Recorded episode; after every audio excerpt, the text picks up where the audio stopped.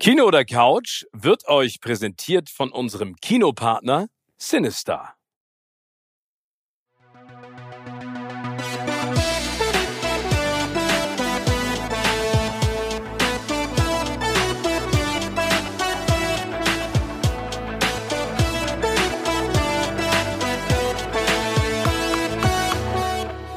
Moin Moin, schön, dass ihr wieder dabei seid bei einer neuen Ausgabe von Kino oder Couch. Die Ritter der Schwafelrunde sind bereit. Gut gelaunt, vor allen Dingen, wenn ich mir Timmys Gesicht angucke.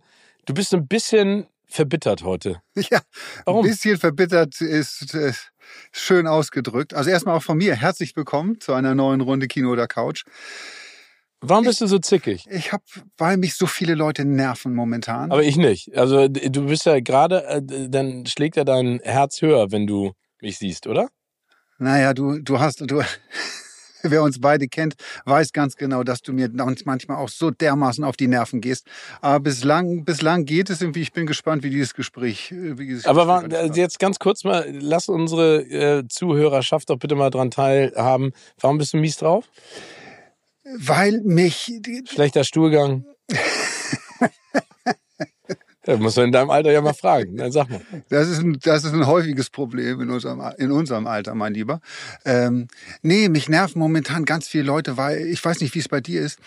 Äh, im Büro die Kommunikation bei ganz vielen nur noch über E-Mail läuft. Also Leute schreiben dir eine E-Mail und sie, trotz, obwohl sie neben dir sitzen. Obwohl sie zwei Räume weiter sitzen, da kommen sie nicht mehr vorbei. Sie schreiben mir eine E-Mail äh, mit einer Frage, bitte, wie auch immer. Aber ähm, hast du dir mal überlegt, dass es vielleicht was mit deinem Temperament zu tun nee, hat? Nee, ich bin glaube ich ein ganz umgänglicher Typ, oder? Oh. Oh, jetzt siehst du, jetzt kommt er wieder aus sich raus. Aber dann, okay, aber ich nee. kann es verstehen. Ich finde, ich finde es auch doof, hier, ähm, anstatt mal anzurufen, gibt's WhatsApps und anstatt äh, vorbeizugehen im Büro, gibt's eine E-Mail. Ja, und das ist ganz bei ganz vielen Leuten so mittlerweile. Sie schreiben eine E-Mail oder eine WhatsApp und dann meinen sie, ihre Schuldigkeit getan zu haben. So, dann können sie immer diese E-Mail rausholen und sagen, so, wie, ich habe dir doch geschrieben. Ja, aber wenn man sie anguckt, und das wird bei dir ja ähnlich sein, oder bei den meisten unserer Zuhörerinnen und Zuhörer auch, man kriegt ja mittlerweile echt äh, hunderte von E-Mails jeden Tag. Und wenn du nicht jede sofort beantwortest, dann kriegst du noch eine. Warum hast du noch nicht darauf geantwortet? Genau, das Was ist los noch, mit dir? Das kommt auch noch. Eine halbe Stunde, nachdem ich nicht geantwortet habe, kommt dann die nächste E-Mail irgendwie, dass das unhöflich sei, warum ich noch nicht geantwortet habe. Oh, weißt du, was ich mache? Ich habe jetzt gerade eine sensationelle Idee, wie wir an richtig Kohle kommen. Ich mache einen YouTube-Kanal mit deinen explosionsartigen Vulkanausbrüchen. Ich äh, pack so eine Geheimkamera genau neben deinen neben deinen Schreibtisch auf dich fokussiert und dann bombardiere ich dich einen ganzen Tag lang nur mit so doofen E-Mails. Und wenn du dann explodiert bist, dann. Nein, die Leute sollen einfach, alle, die jetzt zuhören und die mir E-Mails schreiben, ja. schreib mir keine E-Mails mehr. Ich, wirklich, es nervt mich so. Ruft ihn einfach an, das nervt dich dann aber auch. Oder komm vorbei in sein Büro. Eins von beiden. Ja, so. das ist das ist doch. Deswegen gehst vorbei. du auch gerne ins Kino. Aber warst du diese Woche im Kino oder warst du auf der Couch? Ich war diese Woche im Kino und ich war auch. Weil dich da keine nervt. Doch. oh nein, das gibt's doch. Doch, dort haben mich auch Leute genervt. Und es, das ist äh, wirklich, es war ein Kinoabend, wo ich mich zurück auf die Couch gesehen habe. und es ist aber nicht der Film war nicht schuld, sondern es waren meine Mitgucker waren waren schuld in dem Fall. Ich war seit wirklich sehr sehr langer Zeit mal wieder auf einer Pressevorführung, eine Pressevorführung. Ganz spezielles Publikum. Ganz spezielles Publikum. Du bist da ja häufiger äh, zugange. Also für für alle, die das nicht kennen, Pressevorführungen sind für Journalisten und dort kann man sich die Filme vorab angucken um dann Meistens vormittags. Meistens vormittags. So um 10 Uhr morgens, 11 Uhr morgens ins Kino zu gehen, äh, das ist schon schon schräg. Dieser Film war jetzt abends, muss man fairerweise sagen, dass ähm, um 18 Uhr äh, war die Vorstellung. Aber Steven, das ist schon ein merkwürdiges Volk, was da. Also deine Kritikerfreunde und du, ihr seid ein merkwürdiges Volk. Ja, also ich, ich, ich meine, das ist schon eine besondere Klientel. Manchmal ist es sehr lustig, manchmal ist es auch extrem anstrengend. Ne? Also es gibt ja auch so Rituale. Also äh, es gab einen Kollegen, der hat sich immer in die zweite Reihe nach ganz außen gesetzt. Immer. Ja. Immer. Also äh, und ich glaube, das ist auch ich gehe dann ja häufig auch nicht mehr zu Pressevorführungen, aber wenn du dann da auftauchst und aus Versehen vielleicht den Platz eines angestammten Pressebesuchers oder Besucherin besetzt, dann gibt's richtig Zunder. Aber ja, also ich gehe gerne ins Kino und das ist jetzt nichts gegen meine Mitguckerinnen und Mitgucker, aber ich gehe gerne ins Kino, also in eine normale Vorstellung, weil du dann, glaube ich, auch immer erst so richtig das Gespür dafür bekommst, wie der Film ist. Ne? Also die gehen ja. ja. emotional ganz anders mit, als wenn jemand sich am Tag drei Filme reinpfeift. Ne? Oder das fünfmal die Woche. Das schaffe ich auch gar nicht. Würde ich gerne machen, aber das kriege ich nicht hin. Und ich glaube, dass einfach logischerweise dann irgendwann so eine gewisse Ne? Und das bitte ist ein, ein subjektives Urteil, eine gewisse Abstumpfung stattfindet. De definitiv. Und äh, da gibt es auch ein paar Kolleginnen und Kollegen, die benehmen sich da, als wenn sie zu Hause auf der Couch sitzen Echt? würden. Ja, hab ich so, hab, wieso, inwiefern? Hab ich so empfunden. Ziehen die sich aus. So wie, so, wenn du so einen Langstreckenflug machst und du sitzt dann und neben dir sitzt jemand, meistens sind es Herren, die sich dann die Strümpfe ausziehen, bevor das Flugzeug startet und du guckst dir die Füße an und denkst du, Halleluja, haben die jemals in den letzten zehn Jahren Wasser oder Seife gesehen oder eine Nagelschere und dann oh Gott, fangen oh die Gott, an, oh auf Gott, einen oh zehn Stunden Flug in ihren Fußnägeln zu poolen. Da sage ich dir, dir, ist richtig Rambazamba. Ich weiß nicht, mit welchen Fluglinien du unterwegs bist. Nee, ey, das, das hat nichts mit der Fluglinie zu tun. Also ist mir schon passiert, aber egal. Also zurück ins Kino, zurück ins Kino. Ja, genau. Nein, man muss sich vor, also erstmal, ich habe äh, ähm, zu dem Film, den ich geguckt habe, komme ich gleich. Aber wie benehmen die sich denn? Du, Licht geht aus, Film geht los das Ding ist ja auch, dass es für die, für die Kolleginnen und Kollegen dort umsonst, es gibt was zu trinken, was man mit reinnehmen darf und es gibt auch Popcorn äh, so umsonst. Irgendwie wird dann an die werten Journalistinnen und Journalisten verteilt. Und der Film geht los und es fängt wirklich mit Filmstart, fing einer rechts vom Jet im Dunkeln. Ich konnte nicht genau sehen, ob ich wusste nicht, ob es ein Mann oder eine Frau war. Irgendjemand fing an zu knuspern. Ja. Nein. Der hat Popcorn Pop. geknuspert. Aber Steven, in das einer, ist ein Skandal. In, in, einer, nein, in einer Lautstärke, da, wo ich mich auch wirklich frage, sag mal, merkst du das nicht, dass dass das so laut ist. Es gibt ja Leute, die, wenn du einmal kurz die Chipstüte aufreißt, ja, so bang und dann irgendwie so ganz kurzes und dann ist Ruhe irgendwie. Nein, durchgängig. Bestimmt zehn Minuten hat der geknuspert mit seiner, und du musst gar nicht so blöd gucken. Mich macht das irre. Ich will mich dann auf den Geräuschloses Film, Popcorn. Nein, ich will mich auf den Film konzentrieren und wenn die ganze Zeit von der Seite jemand. Ja, ich finde viel schlimmer, wenn irgendjemand, wenn diese ganzen Honks äh, im Kino sitzen und anfangen mit ihren Telefonen zu spielen. Das haben da auch einige gemacht. Oh, und, da, da drehe ich durch. Da, das macht mich und richtig es war einer da, der hat irgendwas anderes gemacht, der hat sich nicht den Film anguckt, weil er immer zu, zu Situationen auf einmal laut aufgelacht hat, die überhaupt nicht lustig waren. Also in diesem Film waren ohnehin nicht so viele lustige Szenen drin, muss man sagen. Ja, hat den Film Aber, nicht verstanden. Na, entweder das oder er hat zwischendurch andere Sachen gemacht. Aber das war so, ich, ich bin gerne beim Film, äh, ob zu Hause oder im Kino, ich möchte das dann auch genießen und dann muss dann auch ruhen. Ich möchte dann dabei sein. Und wenn dann immer so Seitengeräusche kommen, mich nervt das kolossal. Ja, mich nervt das. Aber du willst ja auch in dem Moment dann nicht aufstehen. Also ich habe wirklich mit mir gekämpft, ob ich jetzt aufstehe und äh, diese Person ausfindig mache in diesem dunklen Saal, wer da die ganze Zeit rumknuspert und den zurechtzuweisen. Aber will man ja auch nicht. Man will ja nicht so ein Spießer sein, der, hey, kannst du mal aufhören jetzt? Da hatte ich jetzt auch keine Lust zu. Aber es hat mich so genervt. Irgendwann hat er, ich glaube, die Tüte war dann leer, keine Ahnung. Irgendwann war dann Ruhe zum Glück. Aber dass dieses klassische Geräusch, das man ignorieren will und in der Sekunde, in der du versuchst es zu ignorieren, wird es nur noch schlimmer. Wird es nur schlimmer. Und sobald du es einmal, du dich einmal darüber aufgehört, dann nervt es dich so, das ist, es ist nicht zu ertragen dann. Aber ich, ich liebe das ja zum Beispiel, wenn du in der Kinovorstellung bist und es gibt eine lustige Szene und dann gibt es jemand mit so einer so komischen Lache. Ey, das ist immer ansteckend. Das liebe ich. Das mache ich total gerne. Aber also Essen und sowas finde ich nicht so schlimm. Mir gehen diese Leute auf den. Nee, nee, ich bin im Kino, ich kann nicht telefonieren. Was ist los? Nee. Und dann denke ich mir so, ich denke, du bist im Kino, mach das, ist mir doch egal. Ne? Es sei denn, du hast Babysitter zu Hause oder was, dann mach das. Aber du musst doch nicht in der Sekunde telefonieren oder dann so, ey, guck mal, äh, Chantal, äh, äh, und Peter, hier auf Instagram, neues Foto. Und dann gucken sich das an. Und ich denke immer so, was ist denn los? Aber egal, wir kommen jetzt mal zum Film. Wie hieß der? Tar. Oh, Kate Blanchett. Kate Blanchett in der Hauptrolle Tar. Äh, großer Oscar-Favorit, zumindest äh, sie, ne? Sie. Ich weiß gar nicht, in welchen Kategorien er noch nominiert ist. Und sie, ich wage jetzt mal eine Prognose, wird dafür den Oscar gewinnen. Ja? Ja glaube ich, ganz. Sie hat jetzt ja gerade den Critics Choice Award auch gewonnen. Sie hat den Golden Globe für Tar gewonnen. Ähm, ich glaube, in Venedig hat sie auch gewonnen. Wie heißt eigentlich der venedische Filmpreis? Die Coppa, glaube ich, oder? Coppa de Volpi ist da, ne? oder? Mhm. Vom Venedische Filmfestival. Ja. Genau, den hat sie auch gewonnen. Und sie mit ist. Nina Hoss, die ist ja auch dabei, die, muss man dazu sagen, ne? Also spielt ja mit. Die spielt in dem Film auch mit, ähm, eine Nebenrolle. Äh, Komme ich gleich nochmal zu. Also erstmal zu Kate Blanchett, sie ist großartig okay. in dem Film, äh, muss man wirklich sagen. Also der, der Film geht um äh, eine Person, die Lydia Tarr heißt, äh, eine Dirigent, eine Musikerin und Dirigentin, eine fiktive äh, äh, Figur. Da habe ich extra noch mal im Nachhinein geguckt, weil ich dachte, oh, gab es die wirklich? Die gibt es also nicht. Ähm, und diese Lydia Tarr ist Dirigentin und ähm, soll in Berlin äh, mit den äh, Berliner Philharmonikern eine, äh, eine, eine Aufführung haben.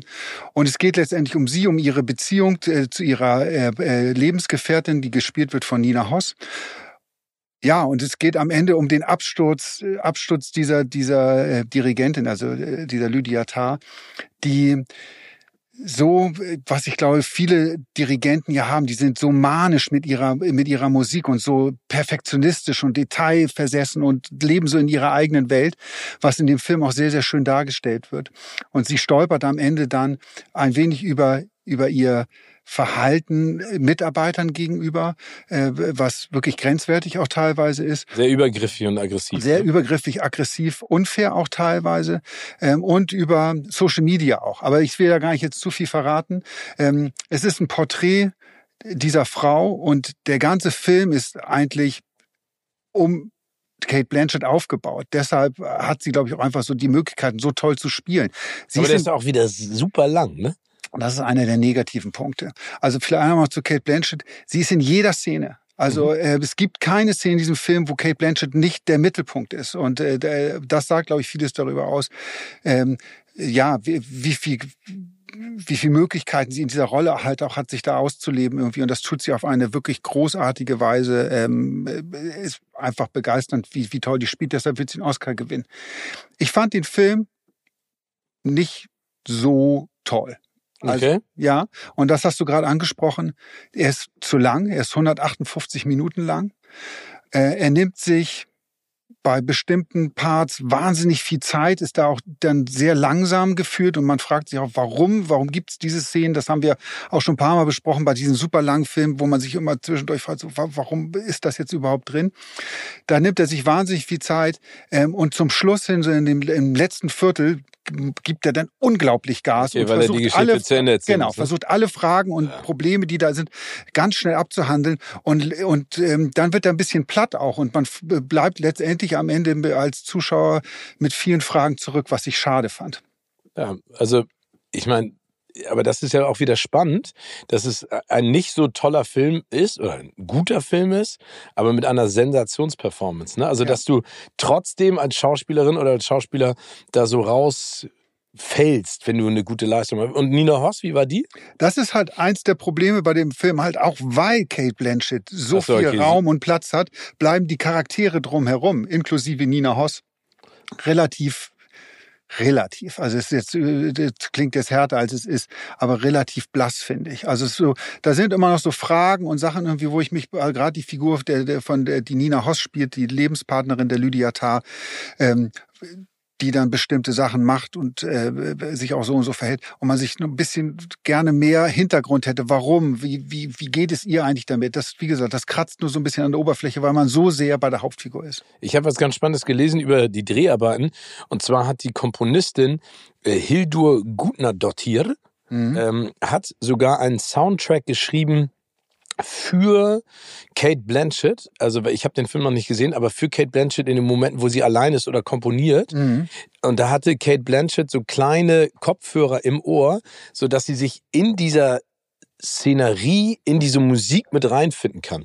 Und das finde ich eine ganz äh, ja. interessante Herangehensweise, weil letztes Mal haben wir auch über Margot Robbys ähm, Art und Weise, sich auf Filme vorzubereiten, gesprochen. Und ich glaube, das macht echt viel aus. Ne? Also ich habe jetzt nur mitgekriegt, dass der Todd Field, der auch den Film gemacht hat, sich da ja wirklich verausgabt hat. Und der hat ja auch so ein bisschen so Black Swan Charakter. Ne? Also damals ja, genau. der, der Film ähm, mit Natalie Portman, der ihr ja auch den Oscar gebracht gebracht hat.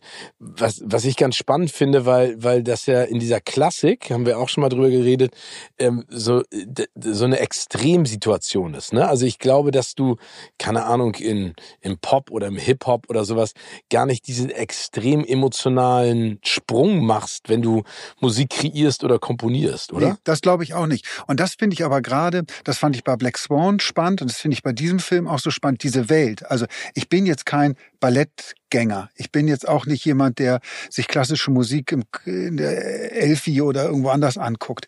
Ich finde aber den Angang, ich finde es spannend, äh, mal so ein bisschen äh, in diese Szene rein zu gucken und wie diese Leute arbeiten und mit was für einem Perfektionswahn daran gegangen wird und wie die sich und alle ja, drumherum so. quälen, das ist schon, äh, hat, das hat schon was. Ähm, und das, das zeigt dieser Film halt auch sehr, sehr, sehr gut. Das ist, glaube ich, ähnlich wie in der Ballettwelt, dass das ein gnadenloses Business ist. Also wenn du da nicht ja, ja, äh, so funktionierst, wie, wie sich da zum Beispiel jetzt diese Dirigentin das vorstellt, dann bist du halt ganz schnell raus.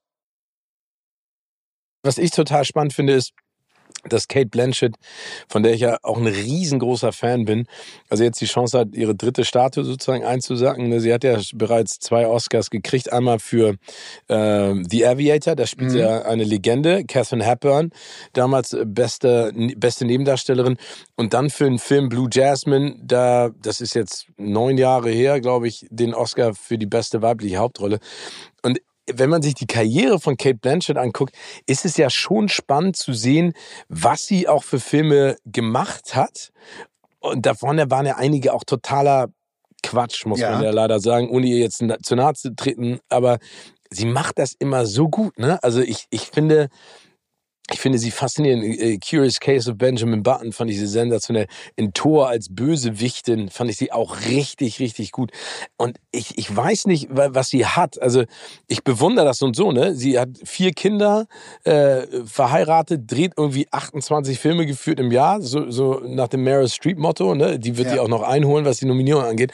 Aber was ich an der so, so schätze als Schauspielerin ist, die hat so eine Leichtigkeit ne, in diesen Rollen, aber dann auch, wie du jetzt gerade auch gesagt hast, bei Tar oder sowas oder bei Aviator oder bei Curious Case of Benjamin Button, die, die füllt das komplett aus. Ich, ich finde es magisch. Ja, ist es auch. Und das ist Batar halt auch der, der Fall, dass sie diese Figur, dieser Figur so viele unterschiedliche Facetten gibt. Das ist jetzt, ne, die ist, wie gesagt, teilweise zu ihren Mitarbeitern und zu den, zu den Musikern echt brutal im, im Umgang. Ähm, aber dann hat sie auch wieder Phasen, wo du wirklich so die magst auch und, und, und die so der Humor auch hat. Also ähm, das fand ich äh, es ist einfach ein Beweis dafür für, für, für große Schauspielkunst, wenn man einer Figur so viel unterschiedliche Facetten und Leben einhauchen kann. Aber ich muss sagen, ich habe im Nachhinein, ich habe das gerade gelesen, weil sie jetzt ja vor ein paar Tagen diese Critics Choice Awards da äh, den, den Preis für die beste Hauptdarstellerin gewonnen hat. Und sie hat da eine Rede gehalten, die ich ein bisschen irritierend fand. Ja, wieso? Was hat sie erzählt? Ja, es ging letztendlich darum, irgendwie, sie hat einen großen, großen Angriff auf Preisverleihung im, im, in, in, insgesamt ge, äh, gemacht irgendwie, dass das äh, alles nicht mehr so richtig up-to-date sei und man das auch nicht mehr bräuchte. Und erst recht nicht im Fernsehen, Preisverleihung. Man sollte das Pferderennen, so hat sie das genannt, das Pferderennen sollte, äh, sollte, ähm, das sollte aufhören. Und es ginge nicht mehr darum, dass eine die beste ist, sondern es gäbe ja so viel tolle Schauspielerinnen und man müsste alle mehr feiern und so weiter. Holger, uh, habe ich gedacht, naja, liebe Kate, du hast schon ein paar Preise in der, in der, in der Schatulle bei dir zu Hause.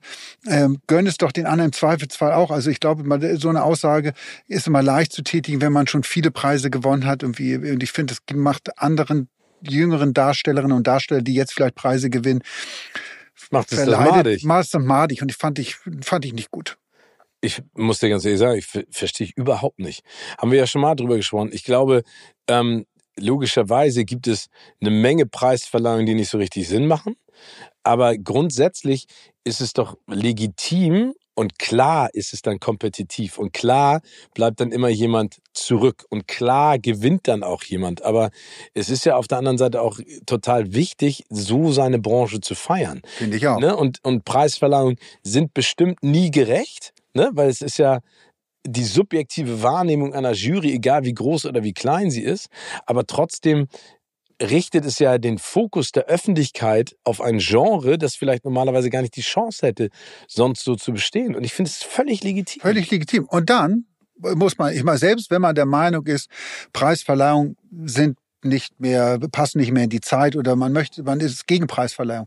Da muss ich wenigstens so konsequent sein und nicht hingehen. Genau, Ne? aber das Also- ist ja immer, das, das ist, wie du schon sagst, das ist dann irgendwie äh, im geschenkten sch, schaut man nicht ins Maul. Aber das habe ich auch schon ganz häufig erlebt, ob das jetzt der deutsche Fernsehpreis war, wo dann irgendwie die deutsche Schauspielelite lässig cool in zerrissenen Jeans auf der Bühne stand und dann sagte, ja, ich weiß eigentlich gar nicht, warum ich diesen Preis gekriegt habe, ich gucke kein Fernsehen. Und dann denke ich so, boah, das ist echt unangenehm. Ne? Und ich hatte das auch einmal, da saß ich dann im Publikum und dann kam relativ am Ende eine Nachwuchspreisträgerin, die sich wirklich freuen wollte, aber so irritiert war, ob der Aussagen, die davor getätigt wurden, dass sie da oben standen, so nach dem Motto, ich weiß auch nicht so richtig, ob ich mich jetzt freuen darf, ne, weil das ist für mich was ganz Besonderes. Und genau das ist der Punkt, den du gerade auch angesprochen hast. Ich finde es einfach scheiße. Ja, finde ich auch. Also ich finde, es hat auch da gar nichts zu suchen. Und ich, also ich sag dir eins, wenn es keine Preisverleihung mehr gibt, dann kotzen alle im Strahl. Weil das ist Nummer eins, die Möglichkeit, auch so, so ein bisschen sein voyeuristisches Verlangen zu befriedigen, weil du ja alle auf einem Haufen siehst. Ich finde es ja auch geil bei den Oscars, wenn die da alle rumlaufen.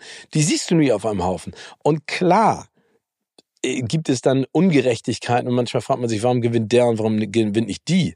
Aber Ja, und das ist ja in, in, in jeder Entertainment-Branche so. Ne? Jetzt waren ja gerade die Grammys. Ja. Beyoncé hat wieder gewonnen. Ich habe nie so richtig verstanden, warum die Frau so viele Preise äh, gewinnt. Ich bin komme mit der nicht so richtig, mit der Musik nicht so richtig klar. ja, aber es ist auch populär und extrem erfolgreich. So der ja Und das genauso. muss man dann- Die Begegnung mit The Rock, ihrem größten Fan. Also auch massig jetzt. Er hatte äh, Trevor Noah moderiert, großartig, den liebe ich ja total als Moderator von der Daily Show von früher, der hat ja aufgehört und ähm, der, der, es gibt so eine Szene, da sitzt, da sitzt dann Adele und dann sagt er eigentlich, du bist ja ein Riesenfan von äh, von The Rock, ne? Ähm, ähm, und ich habe gehört, er ist auch ein Riesenfan von dir, aber er ist leider heute nicht da.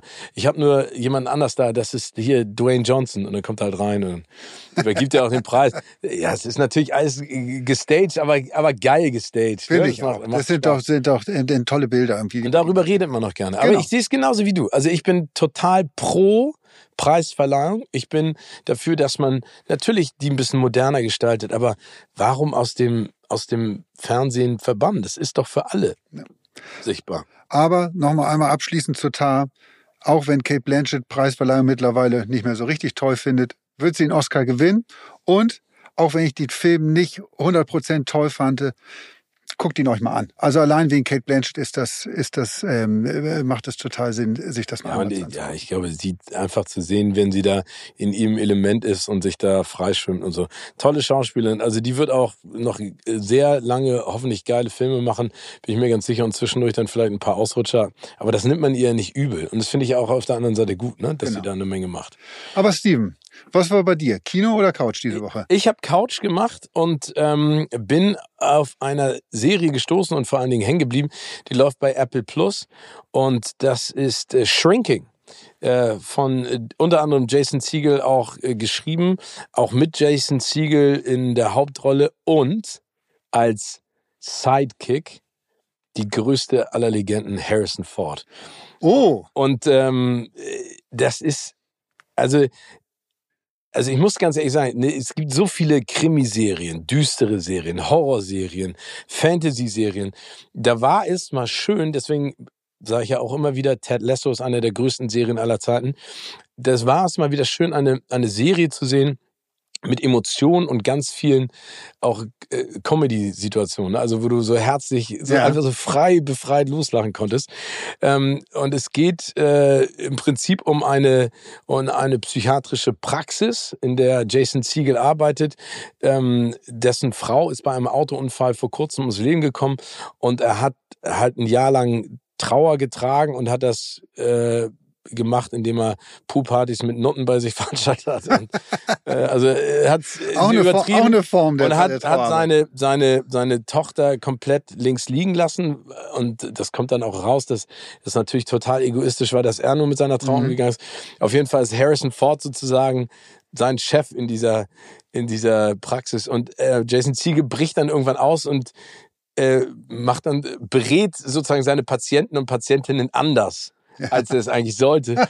Und Harrison Ford ist so ein verknautschter, knorriger, aber auch extrem empathischer, das kommt dann so über die Folgen raus, ähm, Typ. Und ich finde den einfach so geil. Und ich muss auch ganz ehrlich sagen, bei Jason Siegel war ich mir nie so ganz sicher, weil er auch in so Komödie mitgespielt hat. Die fand ich immer so ein bisschen platt und ich fand ihn auch nicht so richtig überzeugend, aber hier finde ich ihn total geil, weil er ist so, so tollpatschig und so verwirrt und will eigentlich ja. nur was Gutes tun und äh, läuft von einem Fettnäpfchen ins nächste und auch die Interaktion mit seiner Tochter. Und ich, es ist so richtig viel gut und es macht Spaß und es ist schön geschrieben. Und wie gesagt, ähm, Harrison Ford jetzt so auch im, ich nenne es jetzt mal Herbst, ich nenne es noch nicht Winter seines Lebens, äh, weil ich hoffe, dass er 120 Jahre alt wird. Der ist so gut, ne? Der ist einfach so gut. Ich meine, du musst dir mal überlegen, der ist Baujahr 1942. Ne? Also der wird dieses Jahr 81 Jahre alt. Ja. 81. Aber ist er vielleicht auch so gut, weil du ihn gerade in der, ich habe es ja noch nicht gesehen. Ich da dem, was du jetzt gesagt hast, muss ich da unbedingt reingucken, ähm, weil du gerade, er ist so knorrig in seiner, äh, in seiner Rolle. Ist es vielleicht auch so ein bisschen, weil er sich selbst spielt? Ja, also man muss dazu sagen, ich glaube, dass Harrison Ford äh, jemand ist mit ganz viel Witz. Ich glaube, dass der so einen Witz hat wie Hugh Grant, ne? Aber der hat einfach keinen Bock auf dieses Business. Das ist es. Ja, genau. Und der, ich meine, also man muss ja sagen, 80, Alter, der ist 80 Jahre, der hat jetzt gerade vor kurzem Indiana Jones 5 gedreht. Der kommt ja jetzt im, ich glaube im August oder September raus. Und bin ich auch so gespannt, weil es gibt ja eigentlich für mich nicht Indiana Jones 4, also den gibt's ja eigentlich gar nicht mit den Kristallschädeln. Den, den darf es nicht geben. Den, den, den gibt's so, ja auch, da war ja auch unter anderem er, unsere bezaubernde Kate Blanchett mit dabei. Ja, aber ähm, weil er auch so schlecht oh, der war. ist so schlecht, der Film. Deswegen, ich sage mal, jetzt kommt der vierte eigentlich erst raus. Und der Trailer, ähm, der hat mich getriggert, aber ja. Aber also, jetzt mal ganz kurz, genau, zu, kurz zu, deine Erwartung von Indiana Jones 5. Hast du da große Erwartungen? Ja, also ich, ich, ich, also ich habe Erwartungen in dem Sinne, dass ich hoffe, dass der richtig gut wird. Ähm, und ich glaube ehrlich gesagt auch, dass Harrison Ford jetzt am Ende gesagt hat, Alter, jetzt mal, ich gehe nicht mit Indiana Jones 4 ins Grab, ne? Ich gehe mit Indiana Jones 5 sage ich Tschüss zu meiner geilen Figur Indiana Jones. Also ich glaube, und James Mangold macht jetzt da die Regie, den finde ich ja gut. Der hat ein gutes Händchen, äh, der, der kann das.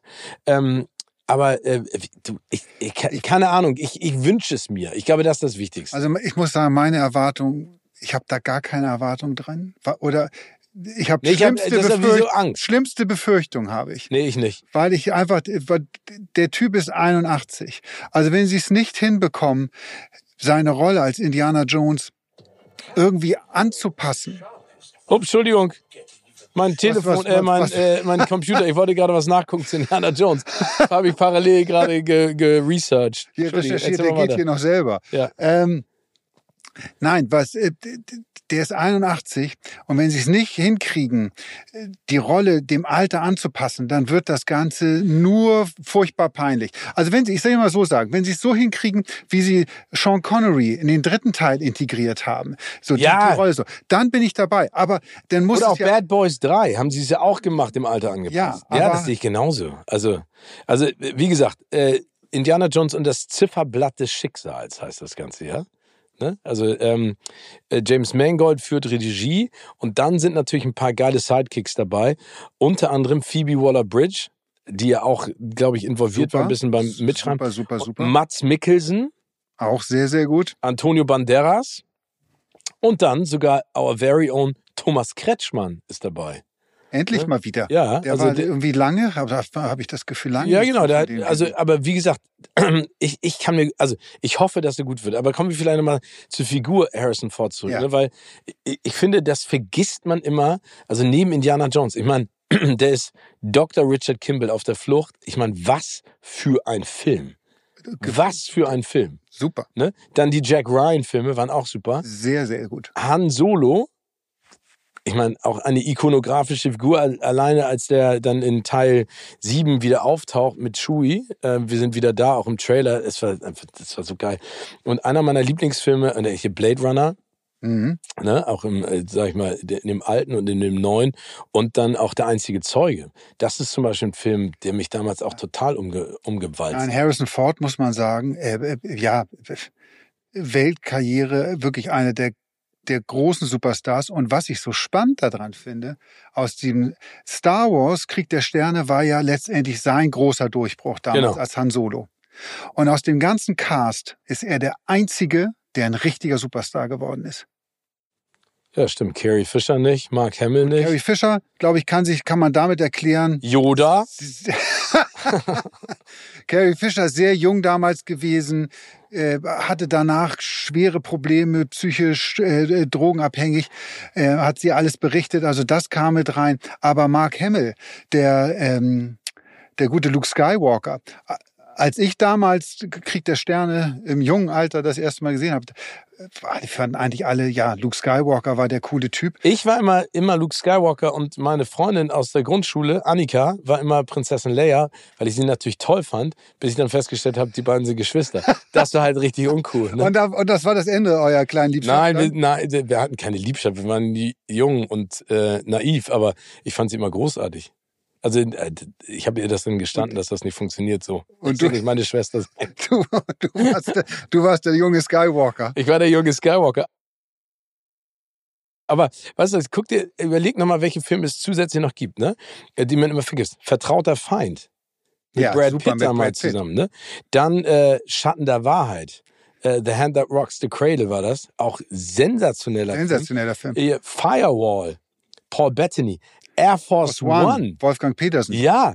Ey, ganz im Ernst. Und ich weiß- Cowboys and Aliens, erinnerst Oh Gott, der war scheiße. Ja, mit Daniel Craig. Der war aber auch, scheiße. ja, aber trotzdem, ich fand die Idee cool. Fand ich auch, aber die, die Umsetzung war überhaupt nichts. Wo du gerade sagst, Air Force One. Ich habe Harrison Ford einmal äh, interviewt und ich weiß nicht mehr, das wird ja auch irgendwann mit der Zeit, mit der Erinnerung so schwierig, ob es Air Force One war oder äh, ich glaube sechs Tage, sieben Nächte. Das war so eine äh, mit Anne Heche, Oh ja. die leider, leider, leider, leider letztes Jahr ja äh, nach einem schlimmen Unfall verstorben ist. Ähm, ich glaube, es war zu dem Film, hatte ich ein Interview mit Harrison Ford in Hamburg damals. Und der hatte so scheiß Laune. Das ist kaum, also meine schlechte Laune heute ist nix gegen die schlechte Laune von, von Harrison Ford. Und wir- wir- das war wirklich, dass wir alle in dem Raum saßen, so, oh, keiner hat sich richtig getraut, ihn was zu fragen, weil er so pampig und so nörgelig drauf war. Und ich habe dann im Nachhinein erst gehört, auch von vielen Kolleginnen und Kollegen, die mit ihm häufiger Kontakt hatten, dass der immer so ist. Also der, scha- der hat eine Grundabneigung gegen Interviews, da hat er keinen Bock drauf. Und ähm, Ja, ein der wohnt ja auch irgendwo auf einer Farm. Schon seit Jahrzehnten fliegt er mit seinem Flugzeug, baut irgendwelche Crashs. Ich glaube, der will gar nichts damit zu Ja, tun ein haben. Kollege hat mal gesagt, irgendwie so, der äh, Harrison Ford gehört ja in Hollywood zu den zu den äh, großen Marihuana-Befürwortern, der der gern auch mal einen, Ein Democrat. Gern mal einen durchzieht und angeblich angeblich äh, nicht überprüft äh, soll er in Interviewsituationen ganz häufig vorher einen geraucht haben, weil er so genervt davon ist, aber dementsprechend letharg und und ähm, ja, woanders ist er dann auch. Andererseits, das muss man auch äh, so jemand, glaube ich, zugute halten. Ähm, und das merkt man ja häufig bei, bei so großen Stars, die be- bestimmte Rollen dann irgendwie äh, ja, so, adapt, äh, so darauf festgelegt worden sind. Und das ist bei, bei Harrison Ford natürlich Han Solo, es ist Indiana Jones. Wenn du die 95. Millionste Frage zu Han Solo bekommst, oder zu Indiana, dass du dann auch irgendwann mal sagst, oh Leute, kann ich mal eine Auf der anderen Seite, ich finde, das gehört so ein bisschen zum Geschäft. Ne? Also ich finde, da, da gibt es Leute, die einfach zeigen, dass du das auch immer noch spannend beantworten kannst. Ich kann es trotzdem verstehen, ne? aber das ist ja genauso wie der Musiker, wie meine Lieblingsband Bon Jovi, die zum eine Milliardsten Mal Living on a Prayer singt. Das bedeutet halt für viele andere eine Menge, für die in der Sekunde nur noch nervt. Gar ne? nichts. Oh, Musiker habe ich auch eine lustige Geschichte. Ich hatte mal in Washington ein Interview mit ähm, den Led Zeppelin-Musikern Ah, Jim. Jimmy Page und Robert Plant. Hatte ich ein Interview, weil sie nach Deutschland gekommen sind und äh, gemeinsam bei so einer Festivalgeschichte aufgetreten sind. Und dann sind wir darüber geflogen worden und wir hatten drei, zwei Kollegen und ich hatten gemeinsam ein Interview mit den beiden. Und vorab, zehn Minuten vor dem Interview, kriegten wir einen Zettel, wo drauf stand, ähm, was wir nicht dürfen. Also das ist ganz häufig vor, vor Interviews, Ja. dass äh, dann das Management auf einmal Zettel reinreicht und dann steht drauf, es dürfen keine Fragen zu dem oder dem oder dem gestellt werden. Und da stand drauf, es dürften keine Fragen zum Thema Led Zeppelin gestellt werden.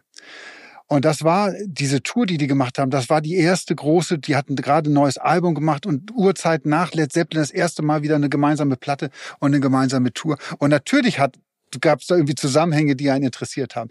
Und wir haben dann, "Hm, was machen wir denn jetzt? Sind wir reingegangen ins, äh, ins Interview und der Kollege von der Süddeutschen Zeitung hat gleich die erste Frage, die er stellte, war zum Thema Led Zeppelin. Hat er einfach rausgeholt. Die beiden sind aufgestanden und haben den Raum verlassen. Nee. Und wir guckten uns an irgendwie und guckten den Kollegen von der Süddeutschen an und sagte, wieso, das können wir uns nicht gefallen lassen. Wir müssen das doch so machen irgendwie. Äh, ey, du hast gerade, wir sind hier nach Washington geflogen für nix. Wie, und das war, dann Das gab's war, das nicht. Interview ist abgebrochen worden dann. Kein, kein, äh, Ja, Da habe ich auch schon Sachen erlebt. Aber ich wollte nochmal zu unserem Liebling Harrison Ford zurückkommen, weil ich habe den auch ein paar Situationen erlebt. Einmal äh, zu einer Deutschlandpremiere in München. Und es gab ja eine Phase, in der Harrison Ford sich gerade von seiner Frau trennte und unterwegs war. Da gab es ja auch so geile Fotos, wo er auf irgendwelchen Studentenpartys unterwegs Ja, war. genau. Auf jeden Fall war er ein sehr guter, äh, da war er sehr guter Laune. Also sehr guter Laune. Und Er äh, hat das ein oder andere Pfeifchen vorher gehabt. das weiß ich nicht, aber vielleicht das ein oder andere Bier. Auf jeden Fall sollte ich die Bühnenpräsentation machen. Und dann kam sein Management zu mir und meinte so, hör zu, mach es kurz auf der Bühne, ne? Also nicht lang reden, weil das ist jetzt nicht der Moment, in dem wir das gerne haben wollen. Und dann meinte ich so, okay, was soll ich denn mit ihm machen? Ja, keine Ahnung, kannst du ja kurz vorher fragen. Und ich dachte so, oh Gott, was soll ich denn jetzt fragen? Ne? Und das war, ich glaube, kurz vorm Oktoberfest oder kurz nach dem Oktoberfest auf jeden Fall meinte, ähm, kam er dann zu mir und meinte so, kann, also ich habe ihn auch gar nicht verstanden. Auf jeden Fall wollte er sagen, was die Münchner sagen, hier O zapft ist, ne? Ja. Oder O zapft dies oder wie die es auch immer sagen. Und das habe ich ihm dann gesagt. Und dann kam er hoch auf die Bühne, habe ich irgendwie Bühnenpräsentation gemacht. Und hier ist Harrison Ford. Er kommt hoch, nimmt sich das Mikrofon, O zapft ist und geht wieder runter. Und das andere Mal, muss ich dazu sagen, da war ich ähm, in Zürich auf dem Filmfestival. Da habe ich ja jahrelang für gearbeitet. Das hat immer sehr viel Spaß gemacht. Lieben Gruß an die Kolleginnen und Kollegen. Ähm, und da waren wir beim Essen eingeladen und da war äh, Harrison Ford auch mit seinem äh, Bodyguard. Und den, den kannte ich von ganz vielen anderen Veranstaltungen Premieren. Ganz, ganz toller Typ.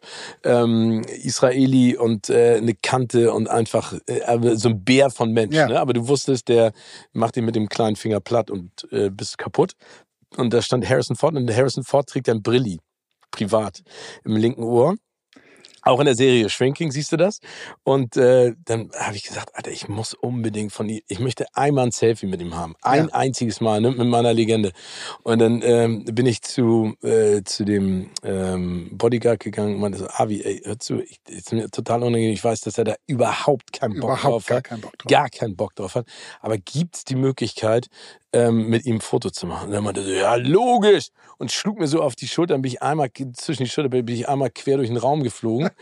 und dann äh, meinte, hat er mich so angepackt und dann Arm genommen, zu Harrison Ford gegangen und meinte so, ey, äh, Harry, das ist ein äh, Freund von mir, der möchte gerne ein Selfie mit dir machen. Machst du das? Und, und Harrison Ford so, so wirklich so einen grimmigen Blick. So, ich glaube, im Nachhinein, glaube ich, hat er geknurrt. wie so ein Wolf oder ein Hund. Aber dann hat er sich dahingestellt. Dann habe ich ein Foto mit ihm gemacht. Er lächelt nicht und ich stehe da wie so ein Schuljunge und, und smile und versuche irgendwie mein Doppelkinn und meinen Bauch zu verstecken. Aber ich habe ein Foto mit ihm. Ist leider f- viel zu dunkel und unterbelichtet, aber ich habe ein Foto mit ihm. Immerhin hast du ein Foto. Ich kenne ganz viele Leute, die das versucht haben und es nie hinbekommen Ey, haben. aber- weil er immer zu, zu denen, die haben ihn aber, glaube ich, direkt auch angesprochen und er hat immer Ja. zu denen dasselbe gesagt. Ich würde es gern machen, aber wenn ich jetzt mit dir anfange, dann sind alle anderen hier im Hat Raum auch recht. wollen dann auch was und dann komme ich hier gar nicht mehr. Und das ist eine charmante, äh, nette Art der Ausrede. der Ausrede, das Genau. stimmt. Aber also wie gesagt, ich finde ihn großartig. Er taucht jetzt auf in Indiana Jones und das Zifferblatt des Schicksals. Ähm, genau, es ist Ey, dieser Zusatz.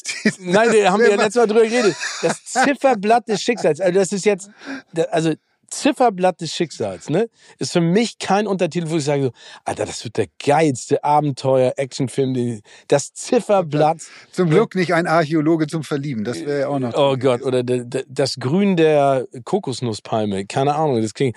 Aber er taucht auf, auch auf in Captain America, den nächsten Film New World Order. Mhm. Und zwar als Thaddeus Thunderbolt Ross, weil es nämlich einen Thunderbolt Standalone-Film gibt, in dem er auch mitspielt.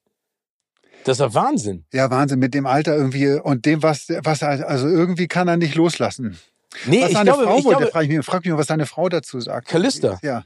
Du, ich glaube, soll ich dir ganz ehrlich was sagen? Ich glaube, Harrison Ford hat einfach Spaß dran. Auch wenn er vielleicht im normalen Leben grimmig ist. Aber ich glaube, der hat Bock. Und wie du, wie du auch, schon- wie wir auch beide schon gesagt haben, der ist eine Legende.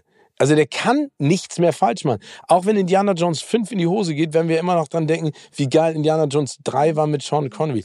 Den ich ja zum Beispiel unfassbar gerne persönlich getroffen hätte. Aber wenn wir die ganze Zeit über seine Filme sprechen, was ist dein Lieblings-Harrison Ford-Film? Also ich weiß es sofort bei mir. Also, Oh, das weiß ich nicht. Sag mal deiner. äh, Der Jäger des verlorenen Schatzes. Der hat so viel, also der hat so viel da, ja, finde ich auch. so viel angestoßen. Also es gibt viele andere Filme, aber der, dieser Film, das ist so ikonisch. Und so, zum Beispiel so ein Film wie Red Notice, ja, dieser Netflix-Schwachsinn da. Ja, mit äh, Johnson und Reynolds und Godot. Genau, genau. Ich glaube, dass viele jüngere Zuschauerinnen und äh, äh, so ein Red Notice vielleicht sogar ganz gut finden irgendwie. Und ich kann dann immer nur sagen, wie, oh, ach, guckt euch die Jäger des verlorenen Ja. Schatzes an. Weil ohne diesen Film würde es dieses Ding gar nicht geben. Nein, vor allen Dingen, äh, dann, wie die eine Studentin auch I love you auf ihre Augenlider geschrieben hat und sowas.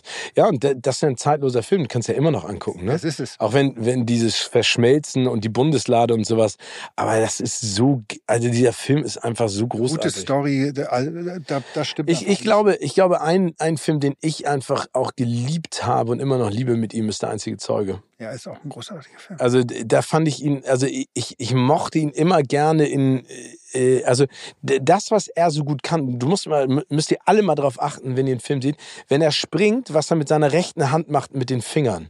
Du musst mal drauf gucken, ist total komisch. Der, der, der, der spreizt die so und, äh, also, der, der hat so, so Manorismen an sich, Ja. die sind so typisch Harrison Ford. Aber was ich an ihm so geil finde, ist, dass ich ihm das alles abnehme. Ja. Ja. also ich nehme ihm das ab, weil er ist nicht, er ist nicht muskelbepackt, aber er ist fit. Er ist jetzt nicht super smart, äh, nee, warte mal, er ist nicht super schlau, aber er ist smart.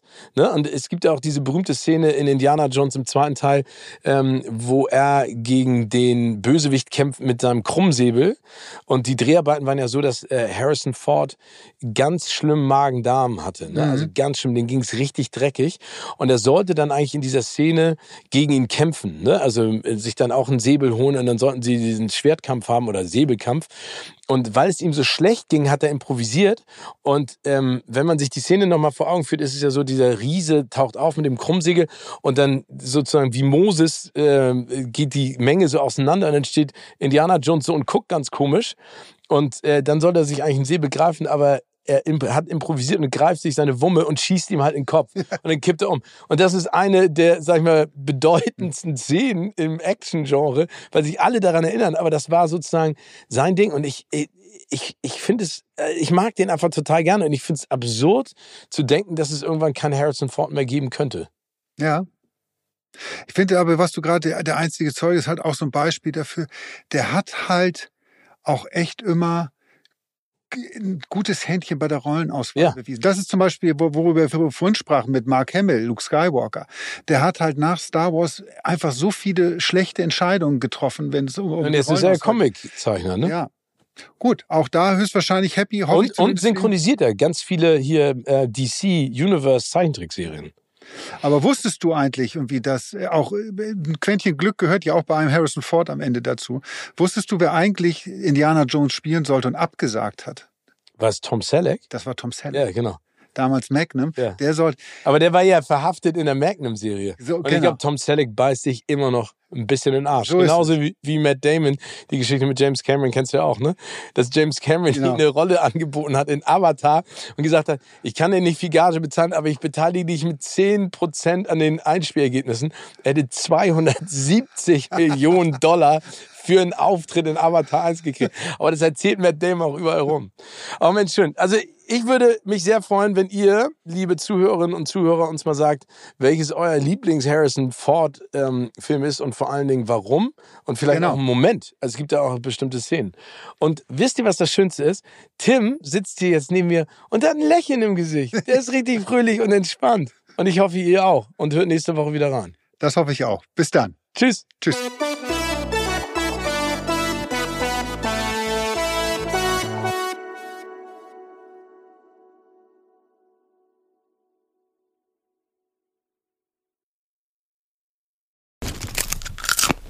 Kino oder Couch wurde euch präsentiert von unserem Kinopartner Sinistar.